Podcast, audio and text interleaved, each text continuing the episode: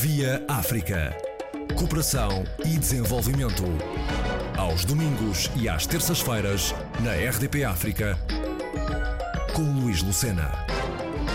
A apreciação da prova, segundo as regras da experiência e da livre convicção, desde que a lei não disponha de frente. Boas ou más práticas, não sabemos. O perigo reside mormente na concepção de quem estiver na pele de apreciador de provas, tanto da A para o correto como para o incorreto, dependendo da índole associada à conduta do indivíduo.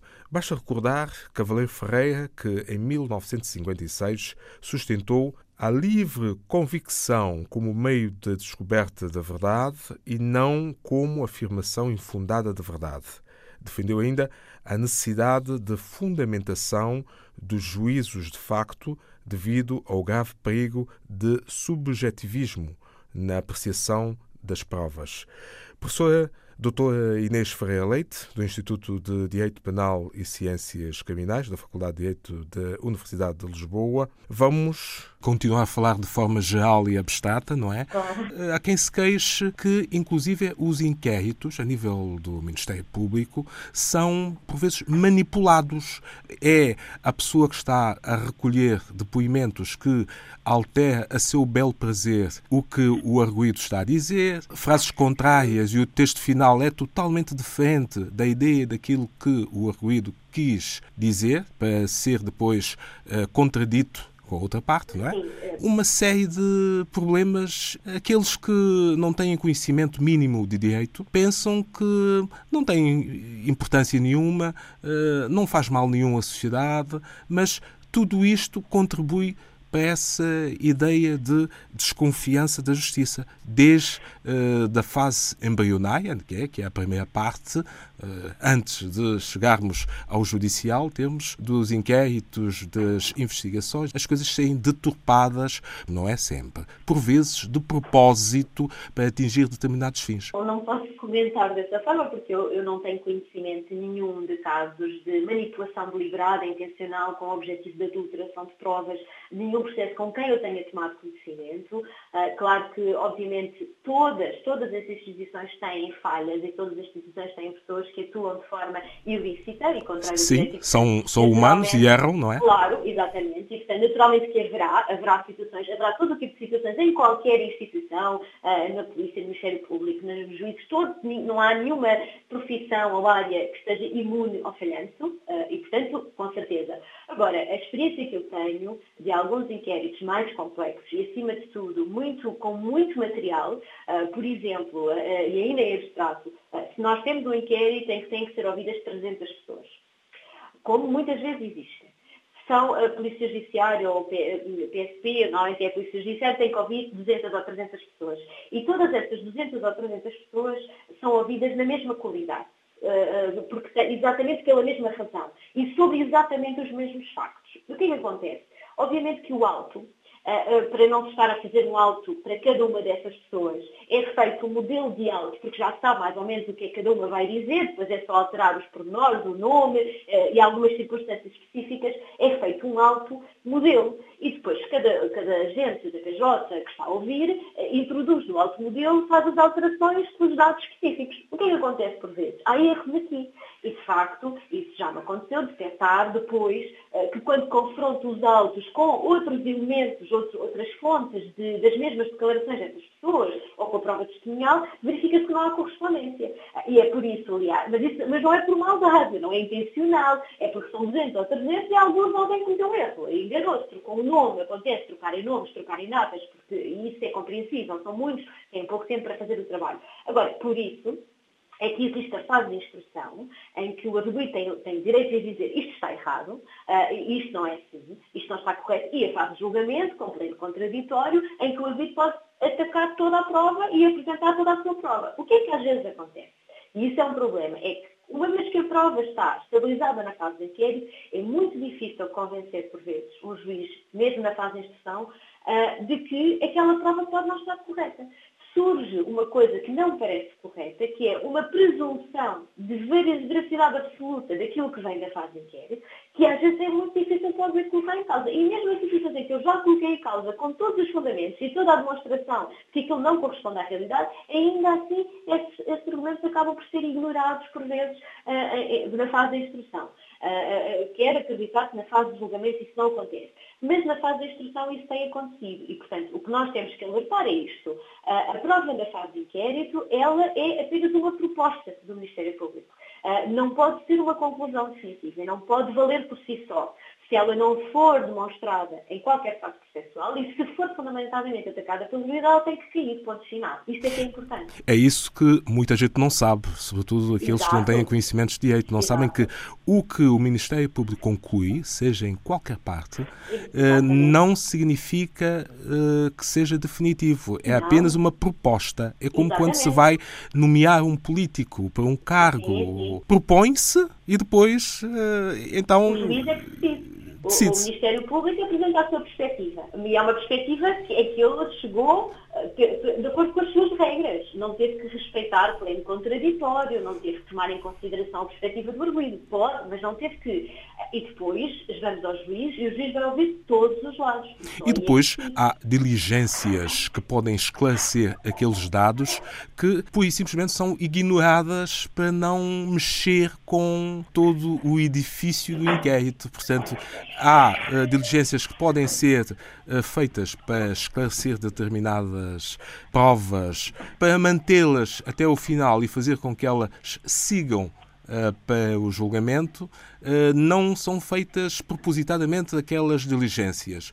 Também é, uh, faz parte das queixas mais recentes. Como melhor regulamentar este passo? Se podemos até utilizar uma palavra que hoje em dia faz parte uh, do que ouvimos pela comunicação social, um passo afoito, parafraseando alguém de rédea solta, em tantos casos e exemplares pela negativa, porque são mesmo negativos, não há, não há volta a dar. Quem não gostar que se diga que é negativo, olha, paciência. Esses passos são considerados até eh, de forma anárquica pelos excessos, entretanto, verificados. Eh, como é que se pode regulamentar isso? Só conheço em profundidade quer a legislação, quer a doutrina, quer a jurisprudência portuguesa e, portanto, não posso estar a pronunciar, não posso, não tenho esse conhecimento, eh, nem, nem teórico nem prático, em relação a qualquer outro ordenamento jurídico.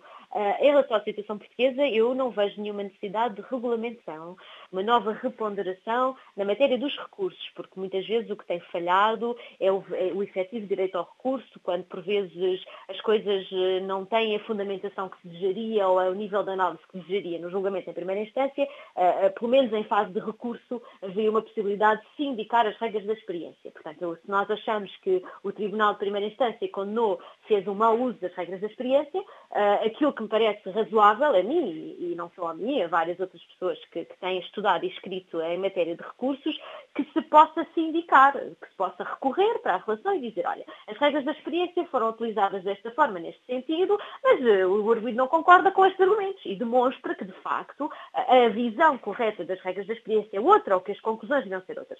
E a verdade é que a nossa relação, os nossos tribunais da relação, sistematicamente entendem que não podem se indicar as regras da experiência. E, portanto, que é uma matéria que está fora do seu âmbito de competência, o que não é correto porque as relações também decidem de facto e a matéria das regras da experiência é uma matéria que é uma matéria que é também de facto, mas também tem uma componente de direito, aliás. E, portanto, é perfeitamente competência da relação. E, portanto, a única coisa que eu faria era deixar claro, do ponto de vista dos recursos, que a sindicância das regras da experiência uh, uh, faz parte das regras de competência e, portanto, é um dever do Tribunal da Relação verificar se foi feito um bom uso das regras da experiência pelo Tribunal dos Julgamentos no que diz respeito às conclusões de facto e de direito. Uh, agora, quanto ao uso das regras da experiência, não se pode regulamentar, porque não há regulamentação possível. Nós não podemos regulamentar as regras da experiência porque não há uma regra, porque não há uma visão fechada. Uh, nós temos que contar com a, reflexão, o bom senso, a, razoabilidade, a experiência dos tribunais, dos juízes, com formação. Se, por exemplo, em áreas como a violência doméstica, sente-se que há falta de formação, porque às vezes há falta de compreensão de alguns problemas. em áreas de crime económico, por vezes, especialmente às vezes o cibercrime, também se sente muita falta dessa experiência e compreensão. Agora, é só isso que se pode fazer. Não se pode, eu não posso ter uma tabela de regras da experiência. Mais pela própria discricionalidade. Sim, tem que ser, não é? Não é possível de outra forma. Nós não podemos ter provas tabulares, isso era um sistema, o sistema das provas tabulares é ainda mais injusto, ainda mais aleatório. Uh, nós temos que ter o sistema, um sistema com discricionariedade que é vinculada às regras constitucionais legais, mas é discricionariedade. Nós temos que ter uma, uma, uma, uma margem que é sempre insindicável, que é a convicção, a formação da convicção tem sempre uma partezinha que é quase insindicável, mas a maior parte da formação da convicção ela é sindicável, principalmente no que diz respeito às regras da experiência. Isso é perfeitamente uh, controlável em recurso e é dever. E, de facto, aquilo que se verifica em Portugal, isso tem sido sentido, uh, há uma colega minha, a professora Helena Mourão, que até vai escrever agora também sobre isso, tem sentido que, de facto, há uma recusa sistemática dos tribunais da relação em sindicar o uso das regras da experiência em primeira instância. E isso é uma negação do direito ao recurso, por e simplesmente. Para além da chamada inspeção interna, passou a haver o controle externo, a inspeção geral uh, da administração interna. Eu, apenas para dar um exemplo, hoje em dia muitos cidadãos já dizem que também uh, será necessário para o Ministério Público uh, um melhor controle, não tirando a independência nem a autonomia, mas um melhor controle daquilo que vão fazendo, porque tem-se notado que há muita coisa mal feita, mas que passa como sendo bem feita. Como é que se vê esse ponto de vista em que posição é que se pode colocar esta análise? Sendo que o Ministério Público uh, não, não deve ser completamente independente, do mesmo plano como é a magistratura, que são totalmente independentes e responsáveis a não ser perante a Constituição e a lei, e é assim que deve ser. Claro que o Ministério Público uh, não, não deve ter este nível de independência uh, por razões que têm a ver com a política criminal porque a política criminal é uma definição que cabe uh, ao legislador e ao, poder, e ao Poder Executivo, a definição da política criminal, as regras gerais ao legislador e depois ao Poder Executivo as concretizações, e portanto há uma dependência ligeira no que diz respeito a esta, esta matéria específica, que é uh, a definição, as orientações de política criminal. E portanto não pode ser perfeitamente independente. Agora, deve manter a sua autonomia e portanto não parece que faça sentido que haja uma entidade independente a fiscalizar o Ministério Público numa perspectiva quase hierárquica ou disciplinar, eh, não concordo com, com essa visão, eh, nem me parece que faça sentido que se avance para um modelo eh, como temos nos Estados Unidos, por exemplo, em que podem ser dadas ordens aos, aos, aos, aos responsáveis, ou equivalente, aos dos advogados de acusação equivalentes ao nosso Ministério Público nos Estados Unidos. Parece-me que o sistema em Portugal, teoricamente, ele está bem construído claro, diferente, é dizer, pode ou não haver mais membros da sociedade civil nos Conselhos Superiores, tanto da Magistratura como do Ministério Público. Isso é uma questão que, sobre a qual eu não tenho uma posição fechada, mas que me parece que é uma questão um bocadinho lateral e que é uma discussão que não, não deve ser feita da forma como foi feita recentemente, foi colocada como se fosse uma questão de essencial da autonomia do Ministério Público. Não me parece, acho que faz sentido. Há que dar tempo e deixar amadurecer Sim, esta reflexão, não é? Sim, sim, acho que não há problema nenhum ter pessoas, eh, obviamente com requisitos, pessoas que trabalhem em áreas que tenham de reconhecido mérito ou que, e não, não vejo problema nenhum, acho que só temos a ganhar todos a sociedade civil de participar dos Conselhos Superiores, dos Conselhos Superiores de receberem o feedback da sociedade civil, não gosto de perspectivas corporativistas em que se pretende manter um círculo fechado e um discurso e um debate fechado. Agora, isso não passa por criar entidades eh, que, que estejam a fiscalizar. Eh, não, não, não peço nem muito menos instruções ao Ministério Público, ainda bem que o Ministério Público trabalha com autonomia e deve trabalhar com autonomia e deve, respeitando o princípio da legalidade, fazer as investigações todas que entender que são justificadas e pertinentes e fazer as acusações todas que entenderem que estão fundamentadas.